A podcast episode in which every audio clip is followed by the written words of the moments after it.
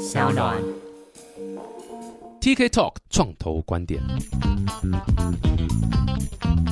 Hello，大家好，我是 TK，欢迎来到 TK Talk 创投观点。我这一集我是非常非常兴奋啊，超级 exciting，因为呢，这次来宾啊大有来头，然后在做的事情我超级超级认同。当初他们发起有点是从群众募资那边也正式对外的一个发起哦，我那天当场就买了，没有啦，也不多啦，就几瓶的。对啊，但是就是啊，这个议题我觉得非常非常酷啊。然后呢，后来也很发生很多事件，慢慢的他们这个牛奶，我直接爆雷了，这牛奶就是等于突破重围这样子。我们先邀请这个来宾呢，就是我们这个鲜乳坊创办人阿嘎。耶感谢 TK，我是阿嘎。Hello Hello 阿嘎，哎、你是兽医师对不对？对，我是兽医。哎、你怎么会放弃这么好的一个职业，然后来搞创业啊？创业不是人干的、欸。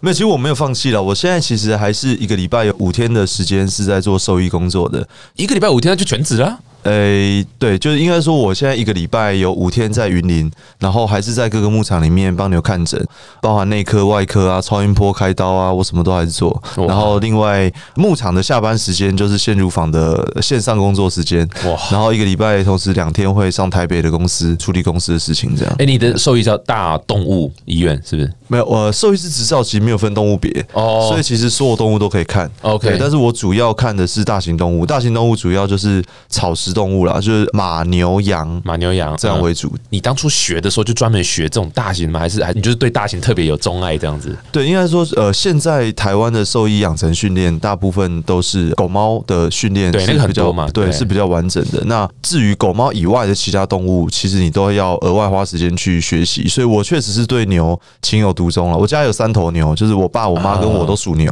哦，我以为你说，我以为你在骂人，我叫三头牛，我爸我妈这几个在我眼里都是牛，都属牛。都属牛啦。对，哦，好酷哦。对，所以我那时候其实就是哦好有趣哦研究所的时候就决定要往牛发展。嗯所以我那时候大学毕业拿到兽医执照，那我后来研究所又继续去进修专门是牛相关的这样。哇塞！所以那牛其实也是台湾的一个很重要的一个，我们讲落农，应该蛮大比例是牛吧，对不对？对，就是呃，台湾的畜牧产业就是猪跟鸡其实是更大的，嗯当然后再来就是乳牛这样。以牛的市场来讲，不好意思，对我对这块真的超级不熟对，。没问题。牛的市场来讲，大概产品就会是鲜乳和就是牛肉嘛。对，但是牛肉的台湾自产的比例是非常非常低的。哦，对，那大部分就是牛奶。那牛奶的产值，就是以末端最终产值的话，大概一年大概两三百亿左右，是，所以也算是一个不小的一个区块啦。哇。那你怎么看最近大家在炒这个来猪这个事件？发表一下你的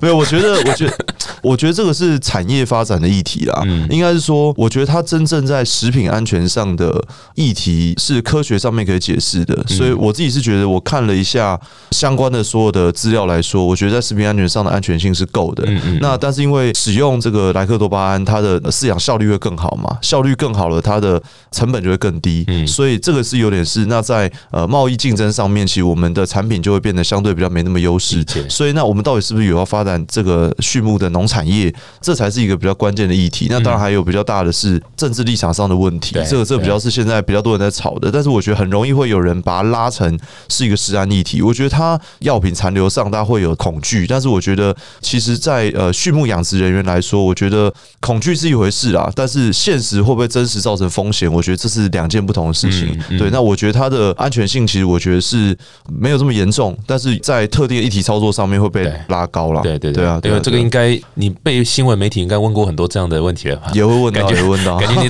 刚那一串已经练了很久，然后讲起来就很顺 这样子，然后八面玲珑，都有稍微顾到这样。这很难回答啦，因为这个就是牵涉到大家的呃政治态度的问题了，所以它其实不是单纯的食品问题。是啊是啊对啊，所以这个真的是很难回答的一个问题。没有，但是呢，对很多东西一扯到政治，应该大部分东西都是政治啊。对然后一到对政治，其实说老实话就是很难那个。对啊对啊我我们就不要聊政治啊，不然这节目什么时候被停我都不晓得。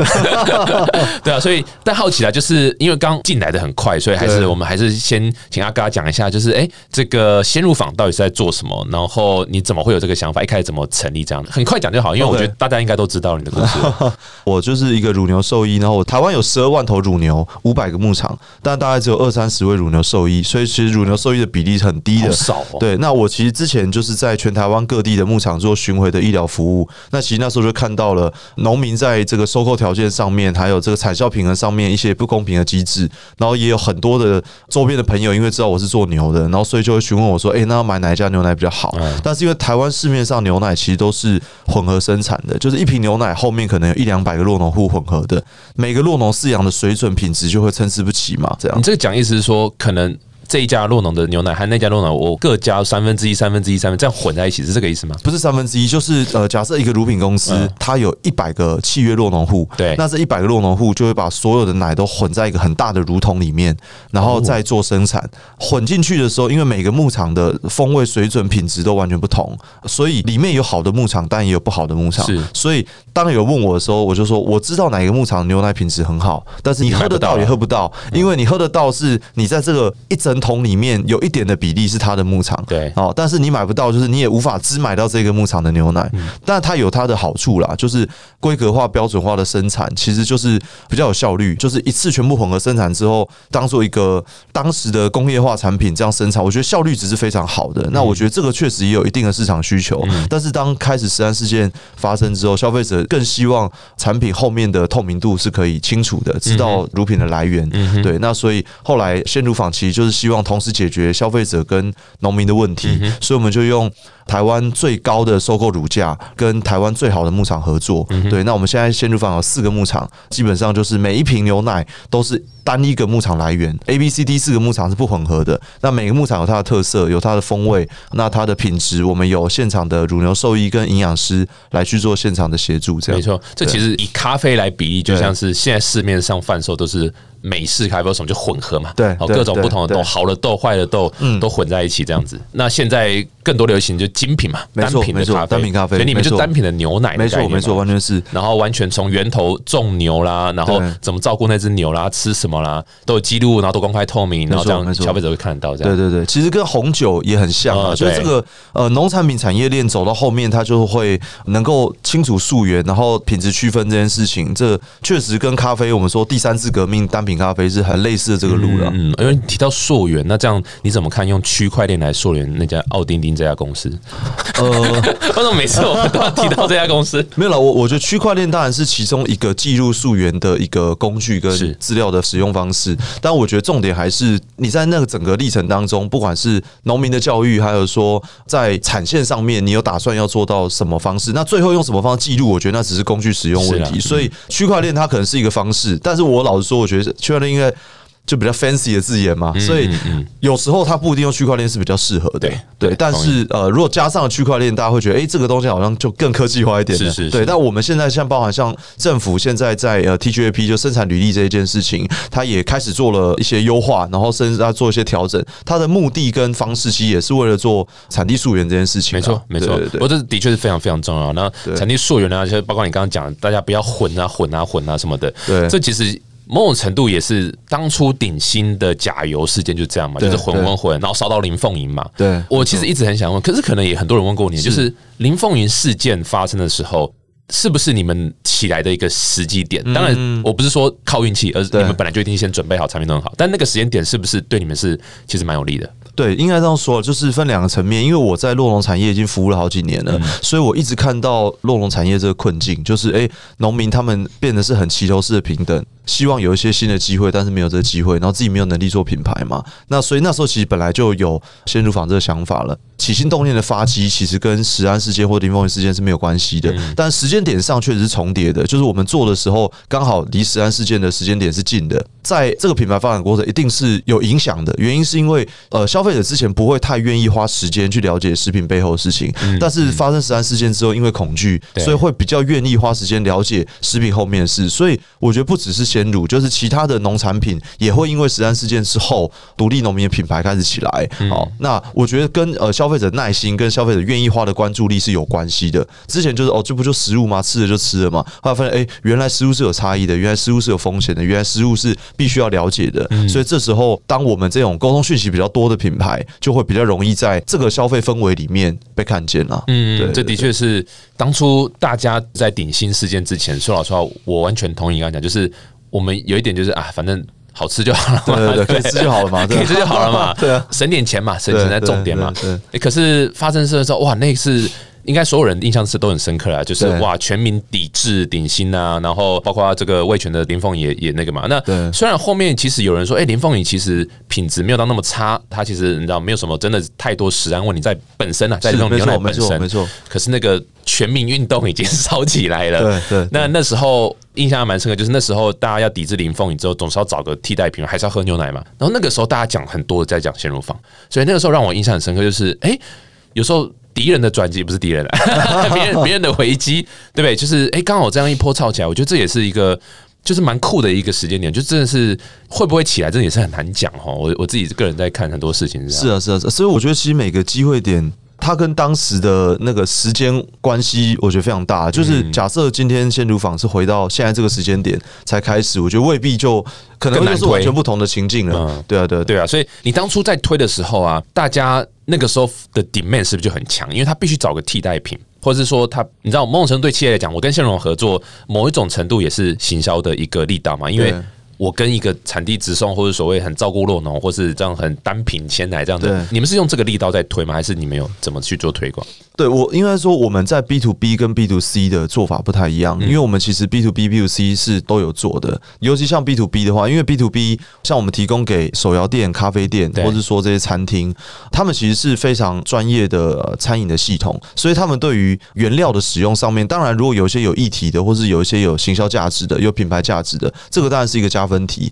但是还是回到产品的本质是不是有差别的？因为假设你今天的东西是有价差的，举例来说，像我们的乳脂肪跟乳蛋白的营养成分都是比市面的牛奶来的更高的。那这个除了营养以外，它还有两个影响值，一个是风味，所以我们可能牛奶我们必须要做出不同牧场的一个风味轮，嗯然后再来就是它的呃像发奶泡的程度，哦，乳脂肪越高，它的奶泡的消泡度就会越慢，哦，所以它的奶泡会越扎实，而且越不容易消泡。所以像我们那时候在跟路易莎咖啡合作的时候，它后来就有一个奶霜系列，就是因为用我们牛奶来做的奶泡很不容易消掉，而且很扎实，它可以用各种新的呃产品的变化。那这个对他来说，也许可以用更少的奶，但是有更丰富的这个奶泡的口感。是那这对他来说就有使用的价值跟意义。这是 B to B 的部分。对那 B to C 我觉得当然。我们希望可以照顾农民，包含动物福利等等这些诉求。我觉得对现在的消费意识的转型来说，大家是很在意的嗯啊，尤其是可能在更年轻的。所以我们的消费族群过去还是比较偏年轻，嗯就是因为年轻人，我觉得这种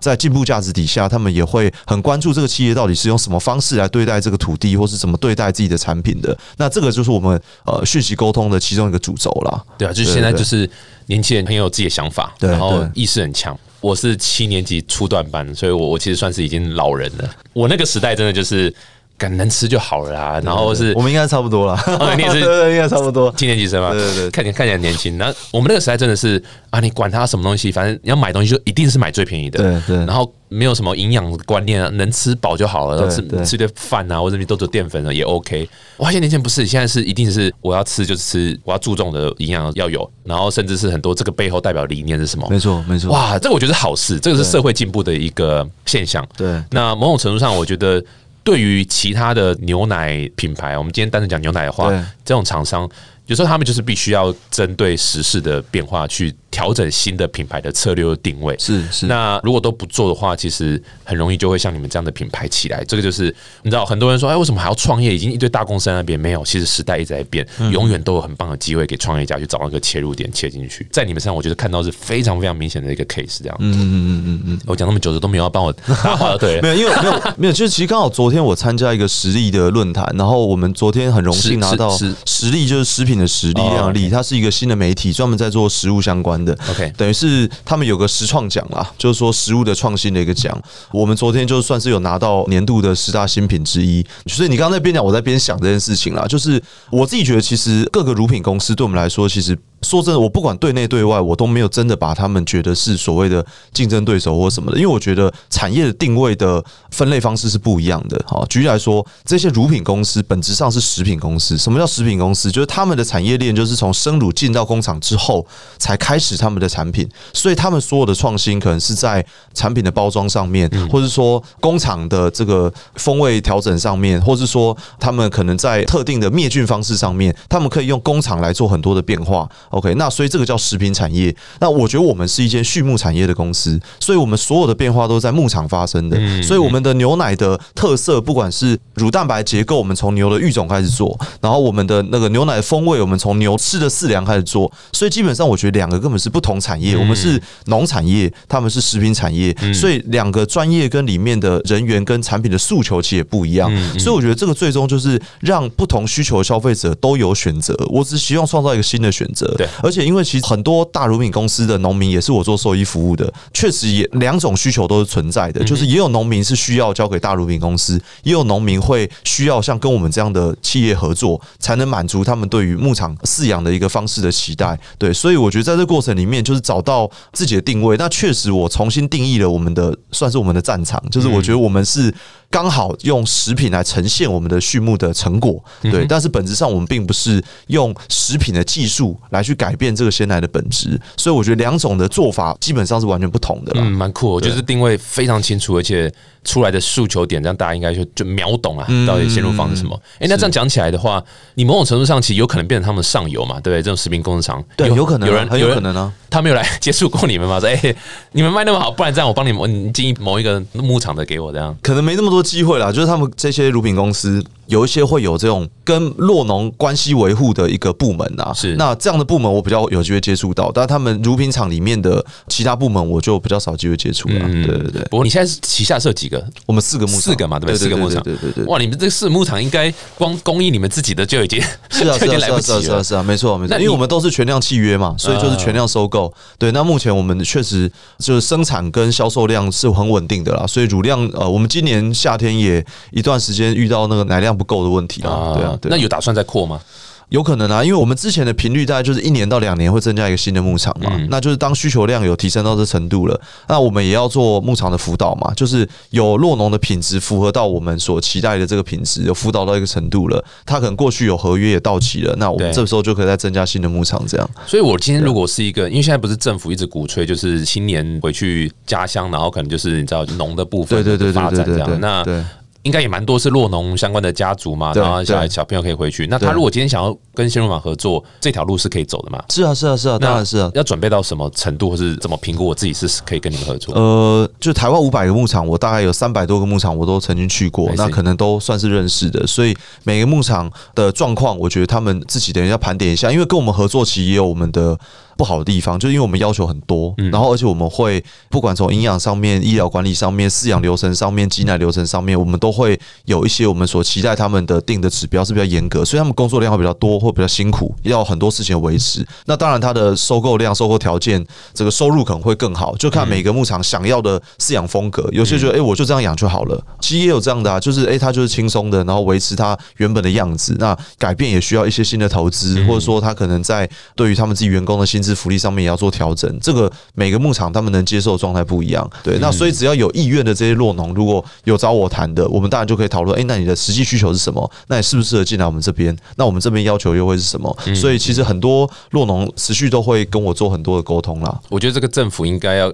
哎，是管这是是经济部吗？还是农委会？农委会嘛？对，农委会应该跟你们这个。很多合作计划，因为一大堆落农都还是长辈嘛，那他总是会有接班的问题嘛。那那政府也鼓励青年人回乡嘛，或者是去持续做。我相信很多人绝对是希望帮爸爸妈妈把这个事业延续下去。对对。可是，在品牌宣传啊方面，不可能自己从头来嘛。虽然年轻人绝对都对这块很有兴趣，可是。我相信更事半功倍的状况就是有点像靠行的感觉，我就我我就跟你合作嘛，然后然后因为他也很 care 品质啊，他也很 care 这些，现在年轻人都好 care 这个，所以他们一定都很尽力去把这个做到最好。那他们也需要一个好的品牌来对对对，我觉得就还蛮酷。所以其实一开始我们在呃要做这个品牌发展的时候，很多洛农虽然他看到我们收购价比较高，但是他因为以前曾经有很多乳品公司倒闭的案例，因为乳品是一个很不容易发展的一个产业，他们当然也会觉得，哎，你只是一个刚开始的公司，所以也会不敢跟你合。作，那现在我们当然有好几个成功案例，那越来越稳定，市场上也获得很多认同了，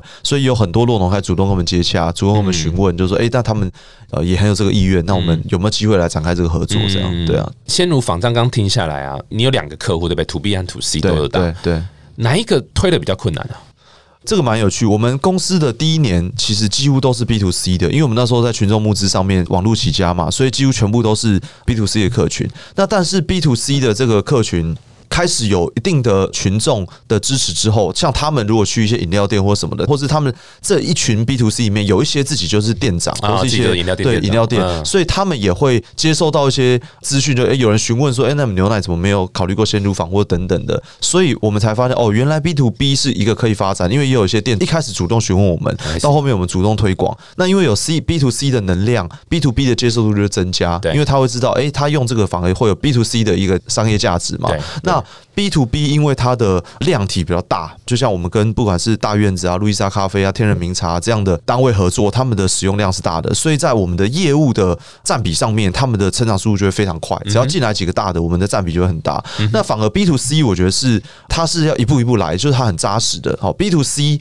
当然你可能刚好最一开始有创造一些议题，然后可能会有一波曝光增加，但是它长远来看呃。我觉得调倒是还好，因为我们牛奶算是一个大众饮品，嗯所以我觉得它的跟日常生活的接触性是比较高密度的。嗯好，不管是你日常鲜奶的使用，或是像拿铁咖啡的使用，所以我觉得当你认识这个品牌之后，会真实在你的生活当中产生购买行为的连接。嗯所以我觉得倒不是说掉，只是说它的成长的幅度就会是一个平稳的成长，不会像 B to B 一样进一个大的品牌就就突然突然进来。所以我们自己在 B to C 上面也知道它是。更要持续投入的，因为我们后来发现 B to B 的成长速度是大过于 B to C 的。嗯好，那前面几年的阶段啦，嗯对，那我们接下来我们当然也会希望一样在 B to C 的沟通上面，因为 B to C 牵涉到我们可能一些通路，B to B to C 啦，一些大型连锁通路，对他们的资讯沟通，我觉得有他们的规则跟他们的逻辑，那这是我们过去比较陌生的，包含我们一开始从全家便利商店合作到家乐福，到今年上了全联，每个通路其实都有他们自己的生态系，所以怎么在他们通路上面来做 B to C 的讯息推广，我们过去是空军比较会，但是陆军我们还在摸索是。是那 B to C 就是空军、陆军需要搭在一起的嘛，嗯那这一块就是我们现在正在做的了所。以刚讲全家、家乐福和全联对这三个算是新配合的这种线下通路陆战的方式啊。对对对对那这三家目前合作起来，哪一家最让你觉得痛苦？呃，没有因为 靠，真的在想哦，不是啊，应该说全家其实合作很久，全家合作四年了，家乐福合作三年了。第一个嘛？对对对对对，第二个是呃家乐福，全家那时候我们是从他们的呃 CSR 部门接触的，因为他们对于社会企业他们也、啊也愿意了解，然后哎、对农民品牌他们愿意给我们机会，然后家乐福是从家乐福基金会来接触，然后后来他推荐给商品部，因为我们自己那时候在呃社会企业的定义上面，我觉得是被他们所认同的，所以他们是。在社会价值上面，他们想要找一些特殊性的商品做一个新的尝试，好类似像这样子，所以我觉得他们对我们说真的非常友善，而且给我们非常大的发挥空间。但是我觉得这个现在走到这样子，我们也慢慢是一个成熟的企业了，所以我们在很多的推广上面，我们也不会特别想要把这个社会价值这件事放大，我们反而是应该要把我们产品的特殊性跟价值这件事情。如果通路直接认同了，我觉得这也是我们一个很值得骄傲的事情啦。没错所以像全联，我们今年其实就是直接从商品部这边提案，嗯。然后直接从商品部这边接触，所以全联是今年才大概九月才开始合作的，所以它对我们来说是最陌生嗯。的。所以如果你刚刚说挑战的话，全联是一个最大的挑战，嗯。而且它又是一个买鲜奶普遍可能是大家印象最强烈的通路。嗯。OK，那所以对我们来说，它的客群其实年龄上面可能也是我们比较不定过去很熟悉跟接触的，所以对我们来说，我们以前哎、像全家，它可能哎、年轻族群比例也是蛮高的，对所以这时候我们空军过去在做的这些堆叠，在全家可能会比较容易就转换，但是如果像到全联，有很多哎、可能年龄层更高的族群，我们过去没有接触过对的，他又是买牛奶的主力，对那这个可能就是我们要学习沟通的地方了。我就听着超级有感的，因为的确也是你从一个地方切入，然后有一些成绩，然后持续扩大，这是非常非常棒的。那某种程度到最后，一定都还是会遇到一个这种所谓市场。战，或者是这种你知道，你还是要 focus 在你的产品啊，focus 在你怎么跟这些通路合作伙伴合作。对某种程度上对鲜乳坊应该算是下一阶段成长的考验的开始。是没错对，因为之前都是群众募资起来，然后社会企业，然后打这样的状况，然后哎，现在是一个超大市场了。是啊是啊有没有可能突破台湾到海外啊？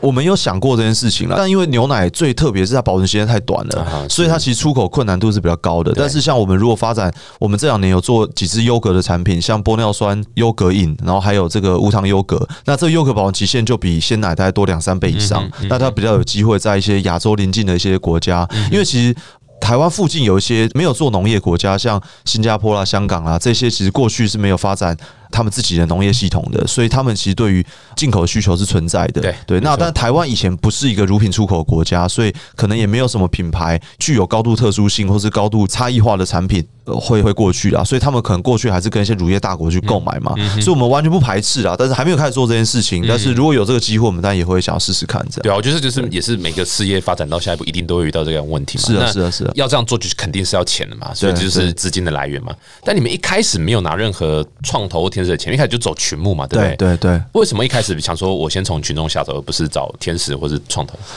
第一个是因为我以兽医的角度，其实对于公司经营这一块是陌生的，所以要怎么去做这些融资的工具的使用，包含募资这些，一开始没有这么多的经验来去做发展。但是我觉得群牧对我来说是有高度价值的原因，是因为牛奶它是一个有最低生产量，它最低生产量一次就两吨，两吨就等于是两千罐鲜奶，但是它的保存期限只有十二天，意思就是说十二天内。两千罐如果没卖完，它就过期了，倒掉了。对，而且还有一个最有趣，就是保存期限在六天内的牛奶是不会有人买的，哦，因为你去货架上，你看第一件事就看保存期限剩多长嘛，，一定选最远的嘛。对，一定选最远。然后如果哎、这只剩下几天，有道理再剩一个礼拜就到期，那我就不买了。所以其实牛奶真正的黄金销售时间大概就只有不到一个礼拜，五天六天左右而已。嗯好，那当一个全新的品牌又没有通路可以贩售的时候，你根本不能做那第一次，因为一次生产完了，你没有地方卖。不确定卖不卖得完，只要一废弃掉，你公司它就准备倒了，因为它的成本太高了。所以群众募资其实它是一个很好的预购模型嘛，就是我一开始假设有一群人已经愿意购买的量就超过我最低生产量，而且我们那时候的贩售模式是，可能你买一个月、三个月、半年的牛奶，然后我每个礼拜配送给你，所以我几乎可以确定我接下来这半年的牛奶的配送量都可以符合最低生产量，所以我会把时间换取空间，我在这半年内，我就可以好好的、稳定的去找通路来支持。等群众募资这一波的预购量都消化完了，我也找到新的通路可以来支持我最低生产量，因为牛奶是每周都要一直生产、一直生产，它不能说哦，像一般的工业化的其他的制品，就是我一年就生产一次，堆在那边库存，我不行，我就每个礼拜都要开线、开产线，然后每个礼拜都会过期，所以它就是一个很特殊的生态系。所以群众募资本质是让我一开始的最低生产量都能达标，然后会有一群稳定的消费者来做长期的支持，这，样哎，。不过你今年又再 run 了一次，对不对？对新的那个刚刚讲有那个 Euro 的这个产品，那这个也是依照这样的思考模式才决定要做群模，还是有别的？我们这一次做的是 A two 贝塔酪蛋白鲜乳，那这次鲜乳是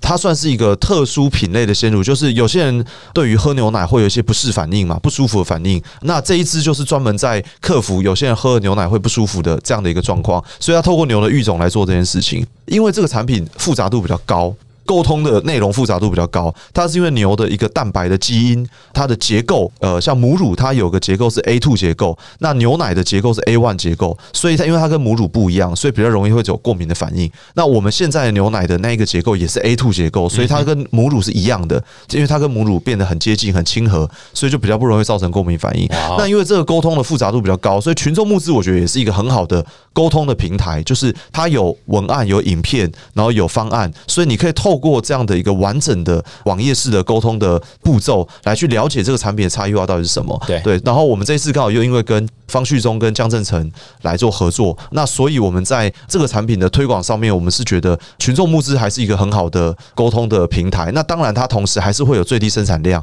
因为这个特殊的牛奶它是一个独立的乳桶做生产的，所以它一样会有最低生产量的问题。对，所以我们一样会希望能够达到最低生产量的这个群众募资的预购量，我们再来做生产。对啊，我我真的觉得群众募资对这种新产品或是新的背后，其实有蛮多东西想讲。为什么做这件事情的这样的企业是非常非常适合的，不要一开始就先做一大堆库存，然后丢出去发现哇，这个市场大家还不是很理解这是什么东西，或者是或者教育还不够哇。那时候那个就像你刚刚讲的，真的就很可怕。然后尤其是牛奶这种所谓这种保期很短的保期现在很短的，对对对啊，或者是吃的东西啦、蔬果，这都是很短的。你说你要一次做一大堆，哇，这个就挺可怕的。是啊是啊所以群募算是募到启动资金啊，对对然后开始去做，至少说，哎，第一批你先验证说这是有人要买的。对对对。那之后你还有在募资吗？还有在对私募的动作吗？我们后来当然在发展过程当中，不管你营运资金可能不足，或者在发展过程你有很多需要投资嘛，所以我们也有算天使轮的募资啦，就是有一些可能呃，本来想讲恶魔对不对？周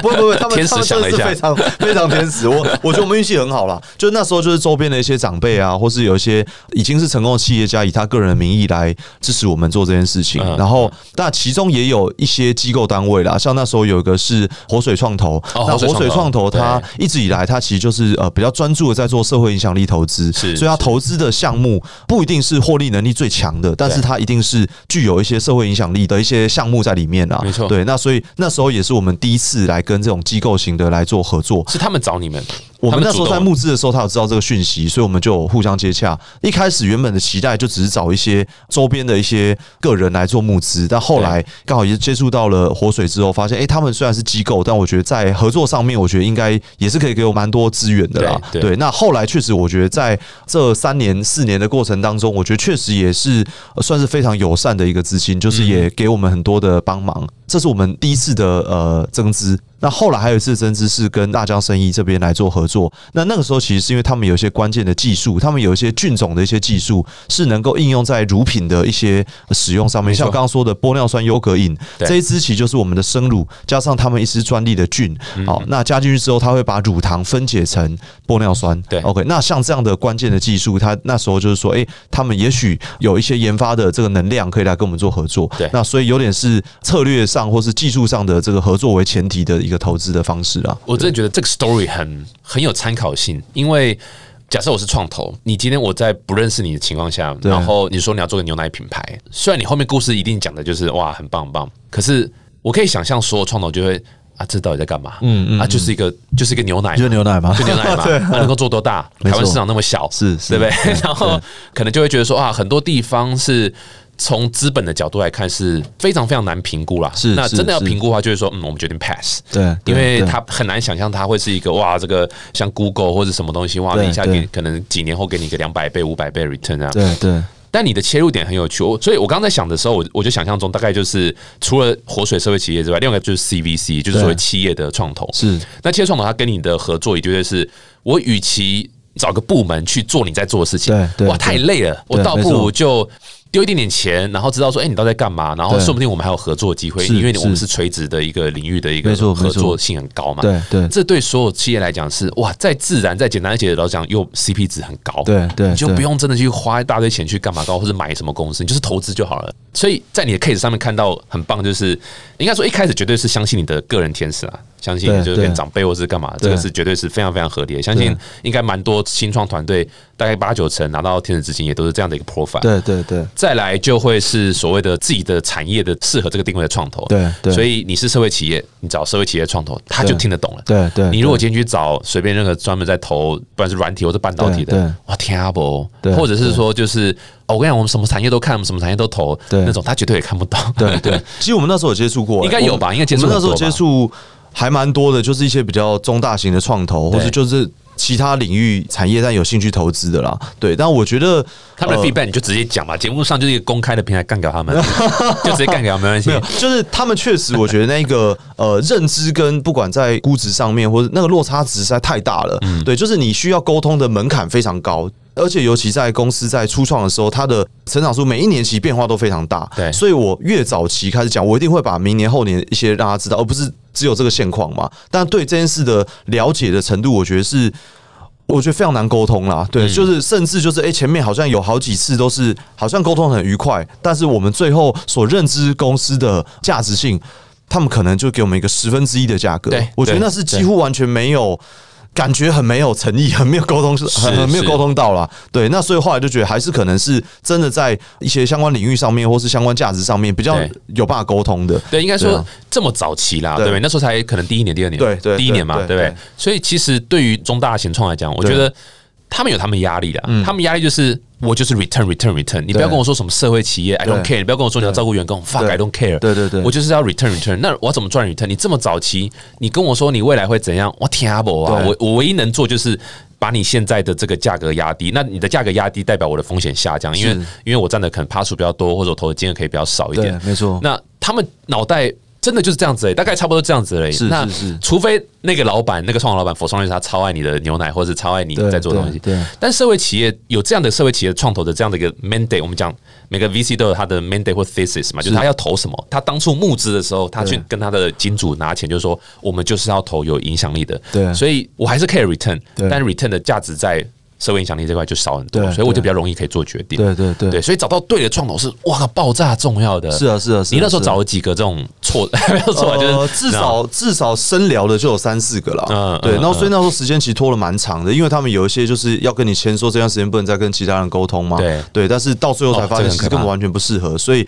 那时间就一直往后拖了。那但是我觉得反而更因为这样，所以像对活水，我们就觉得你既然用这个方式来对待我们，我更应该要全力回报。所以我觉得我们在后面真实的营运成绩上面，应该也没有让他们失望啦。所以应该要做的比其他的企业更好，或是诶让他更感觉到他真实在获利上面他也有斩获，然后在影响力上面确实我们也是如同我们所说的持续发挥嘛。嗯对啊对啊这真的就是你一开始拿到那个活水的钱，有没有觉得？哇靠，这个真的像天使，或是哇，这个一个一个贵人出现那种感觉，对？对，因为那一轮还有其他的一些人一起加入，所以其实我觉得。那一轮叫天使轮，真的是名副其实啦，，天使 对，因为很早嘛，对啊，然后什么都没有嘛，然后他们就真的相信你这个人，还有包括这后面的故事，对对这个真的蛮难得的啊。对我觉得真的是不是应该多拜拜嘛？如何准备运气？对我应该是多祷告，因为我基督徒哦，你这样。清楚，对，多多祷告嘛，对对对对对会哇，这个今天真的学到很多啊，就是让大家更了解先入房从设立其实。大家 Google 就找到一大堆涉猎的故事，然后为什么要做这件事情？我觉得今天是聊到说更多说啊，这个产业的一个轮廓，然后包括说，其实，在创业的过程里，我这样问好了，你创业的时候遇到最大的挑战是什么？呃哇，没有，没有，因为很常会有这个问题啦，然后我都要想很久，就是。就像你刚一开始节目前就先讲，就是创业这件事情真的是真的不是人干的啦，嗯就是创业是牛干的挑战问的还，做牛做马，对啊，还好你是牛，对，就是我我觉得那个困难已经就是多到已经不知道怎么讲什么是困难的啦。嗯但我说真的，我我觉得我有点不太喜欢讲困难，是因为我觉得我在所有的创业的者里面，我自己觉得我们已经算非常幸运的一个团队了。就是从一开始，不管从群众募资的成功，一直到后面，不管找资金上面，或者说我们自己找团队的内部伙伴上面，我觉得其实都已经比较值上面，我觉得是相对是顺利的了。所以我觉得就不会想要特别凸显说哦一定怎么样了。但是我自己觉得真正困难点很多是在价值观的冲突啦。毕竟是一个很真实的一个商业环境的一个战场，可以说是一个战场了哈。就是每个人都是想办法要存活下来，对所以当你抱着一些社会使命，我想要解决社会问题，用商业去实现它的时候，这件事情其实跟你的其他的上下游合作厂商的思维跟利益关系是不是有冲突？我觉得这件事情还是会。不容易的哈，就像说那时候我们有一些这个下游厂商，本来是一个很好的合作关系，但后来发现其实我们是高度的以信任为前提来合作，但后来发现，哎、不管在物流上面、配送上面，或者说在店家合作上面，发现有一点被欺骗，或是他们就是有点是恶意的误用我们的善意这件事情。那我觉得这件事。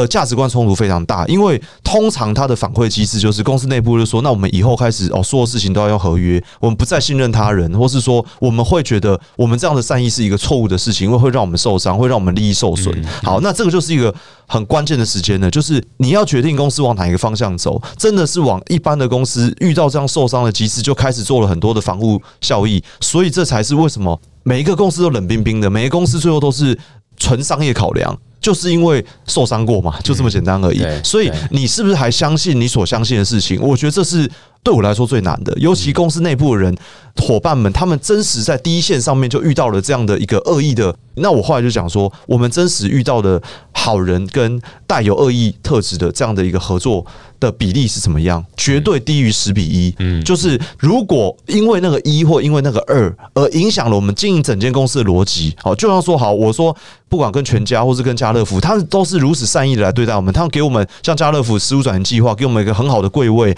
然后给我们一些食农教育的空间、亲子教育空间，全家在今年给我们的一个就是鲜奶月、鲜奶季的一个活动，他们其实都是特别愿意照顾我们的。那我们若因为一些些的厂商拿着我们的善意，然后拿去做一些欺骗，像说后来有一些物流商后来倒我们账，就说诶，他把我们一整个月的账款全部跟店家收完了就跑掉了。那我们那时候是完全觉得 OK，我超级感谢你愿意帮我做配送，所以我也没有跟你签订什么样的合约，在最一开始的时候我就全力的信任，就也有遇到这样厂商，我也有遇到有一些就是店家，他就是要进我们牛奶，然后但其实是为了洗我们的客户，然后最后再怎么样，然后就做他们自己的品牌，然后把它洗掉，也有遇到这样的厂商。但是如果因为这样的占比的人而改变了我们所想要经营的公司的风格，跟我们想要经营的公司的文化，那就让他们得逞了。对，没那错，反而我们真正就是被这一些人改变，而不是被另外那一些对我们友善的人改变。所以我觉得真正困难的是这样的决定，我觉得是不容易下的，因为大家一定会说，那你就以后就都不要以信任为前提，都以合规为前提，全部都商业考量，这是最简单决定的，因为这件事太容易了，因为大家都这样做事的。嗯对对，所以我觉得真正在讲困难是我们到底要成为一些什么样的公司的这个定位，在不管公司发展多大多好，然后或是说呃商业到什么程度了，都还是必须要重新回来问这件事情。那这件事会因为公司结构的改变、人的改变，会越来越困难，越来越不容易回答这个问题对。哇，这个你刚刚讲那一段真的是慷慨激昂，各位可惜我们没有录影啊，那个桌子已经被阿嘎锤出一个洞了，这样，但但完全完全体会，因为。你刚讲的状况，当然每个 case 不同，是可是是。我相信大概八九成的创业团队应该都有遇过类似，就是连我都有遇到，而且还是是最近，就是会有那种本来是合作伙伴，很相信他，非常相信他，掏心掏肺、义无反顾帮他，对。结果最后他反过来咬你一口，然后占尽便宜，然后最后甚至有造谣抹黑的状况出来，这绝对都会有这样的状况，这就是一个必经过程。那不能够因为有人做这件事情，你就好，那我也跟你来黑来黑去，对那我来干嘛干嘛？那对。哇，这个这个保持初衷对，哇，这个是非常难的。这个人家讲说，哎，那个九品芝麻官有看过吗？对，有贪 贪官很很很坏嘛，对，清官要比贪官更坏，对，因为你才可以真的知道自己初衷哪边嘛。如果说对对不对，你也跟着贪了，那就那就对啊。所以哇，这个是我觉得今天超大的 take away 哦，这个是今天是哎、我们今天是这期节目是心灵鸡汤嘛，对不对？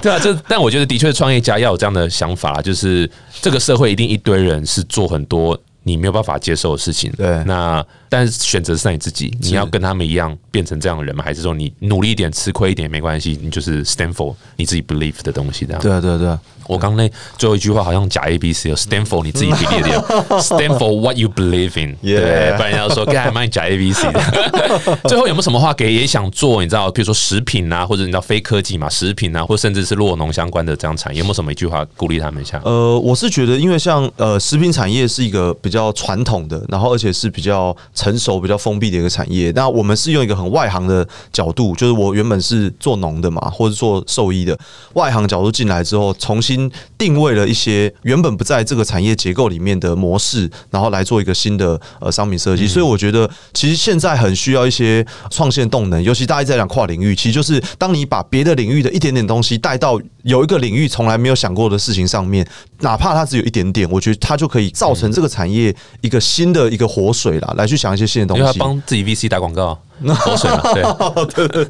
对，所以所以我觉得我自己周边遇到一些年轻人，他们有创业的想法，但觉得哎、诶我会不会在那个领域不够专业？但我觉得倒不会，因为我觉得大家有一些不同新的思维，然后。只要大胆一点，然后尝试做一些，总要踏出那一步嘛。没错。那我觉得那是比较重要的了。没错，就是总结就是 JFDI 啦，just fucking do it，Yeah 对创业就是这样嘛。酷，创业就是 JFDI 嘛，对对对啊对啊，没错没错，真的哇，太酷！今天真的学到很多，而且受益良多，我觉得好正面哦。今天这集超棒，我前面很多集都很黑暗的，今天这集超正面、超棒的、超棒的。哎，如果大家对呃陷入坊啦，或是对阿嘎这边还想多了解什么，你们有 Facebook 还是就还是就网站是？对我们 Facebook 当然是我们最主要的讯息来，然后我们自己有一个 A 加加的这个鲜乳坊奶粉罐的一个封闭的社团，哦对，那里面也有非常多呃活跃的一个交流，对，所以如果大家有兴趣也可以加入，酷酷酷，太棒了太棒了！期待这个鲜乳坊这个蓬勃发展，生意越来越好。如果到海外啊，然后有欠个人投资的话，再跟我讲，好吧？太好了啊有听众想要借由这个的话，哎，记得先我我抽五十趴。OK OK，好，再次谢谢大家再次谢谢谢谢谢谢谢，拜拜，下次见，拜拜。拜拜拜。你们想过的组合将联手扩大 Pocket 生态系。Pocket 龙头新创公司 Sound 与拥有智慧声控 AI 系统的中华电信携手，除了联手打造爱宝贝智慧音箱，创下台湾智慧音箱听 Pocket 服务的首例，更打算利用 AI 技术为创作者与听众带来更多元、更便利的 Pocket 服务。请密切锁定 SoundOn 的 Facebook 和 Instagram 及中华电信官网，最新的技术服务与产业资讯，通通告诉你。Bye.